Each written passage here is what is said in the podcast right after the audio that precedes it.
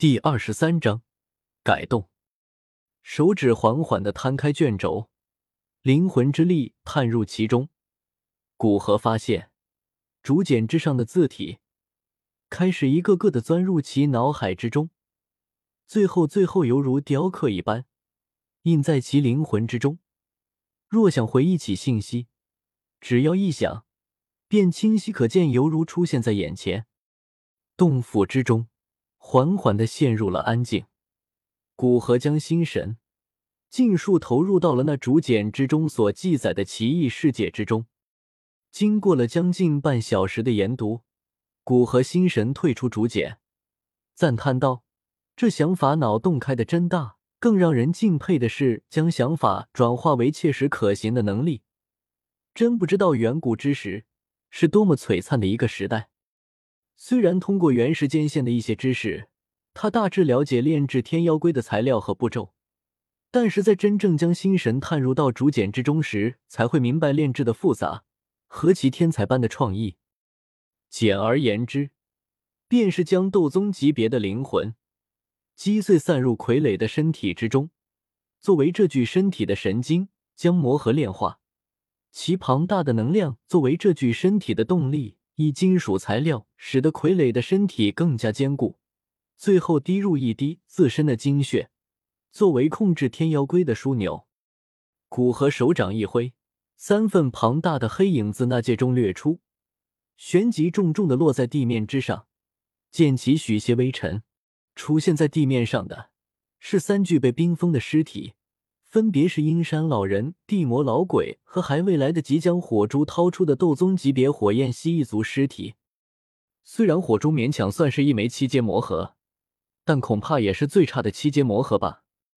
既然有火焰蜥蜴族的尸体在，是否可以在其尸体中提炼精血，然后和魔核一起化作天妖龟的能量呢？看着火焰蜥蜴族的尸体，古河陷入沉思。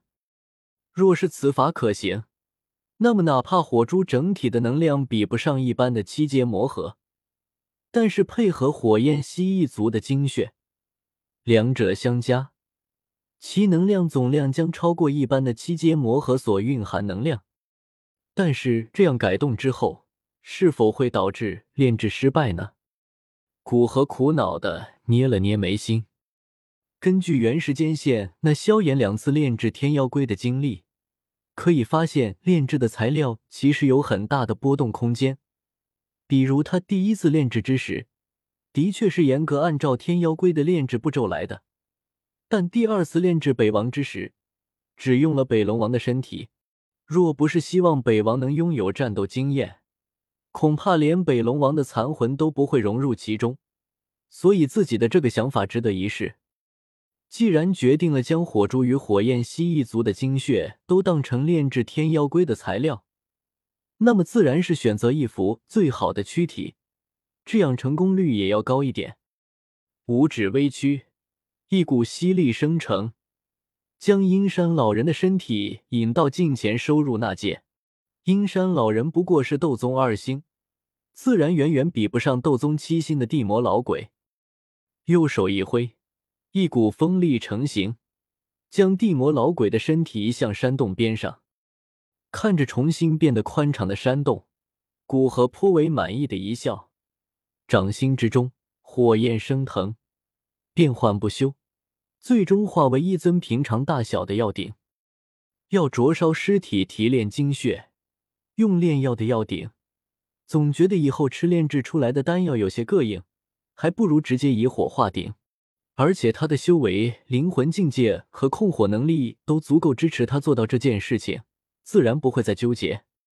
火鼎成型，古河再次对着不远处地面之上的火焰蜥蜴族一引，尸体变化为一道暗芒，被古河投入火鼎之中。尸体进入火鼎之后，熊熊的青色火焰便从火鼎内壁涌出，对着横躺在其中的火焰蜥蜴族涌去。直到将其整个身体包裹，青色火焰包裹住火焰蜥蜴族尸体之后，开始释放蕴含于其中的高温。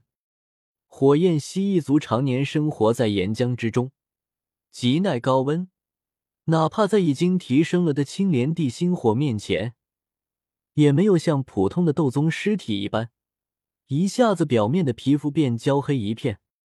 在青色火焰的灼烧之中，尸体表面的暗红色光芒突然变得明亮起来，身体表层的皮肤开始出现裂缝，不过比较少，里面的血液涌入出来，被焚烧的一片虚无。丝丝暗红色的精华则被更深处的血液吸收。不过好在整个火焰蜥蜴族并非无伤，其身上有古河击出巨大伤口，火焰通过这些伤口涌入其身体之中。虽然其血液也比一般斗宗的血液要更加耐烧，但是至少比那一身的皮要好很多。对于习惯了岩浆的火焰蜥蜴族人来说，要通过一火提炼出其精血。这注定是一个漫长的过程。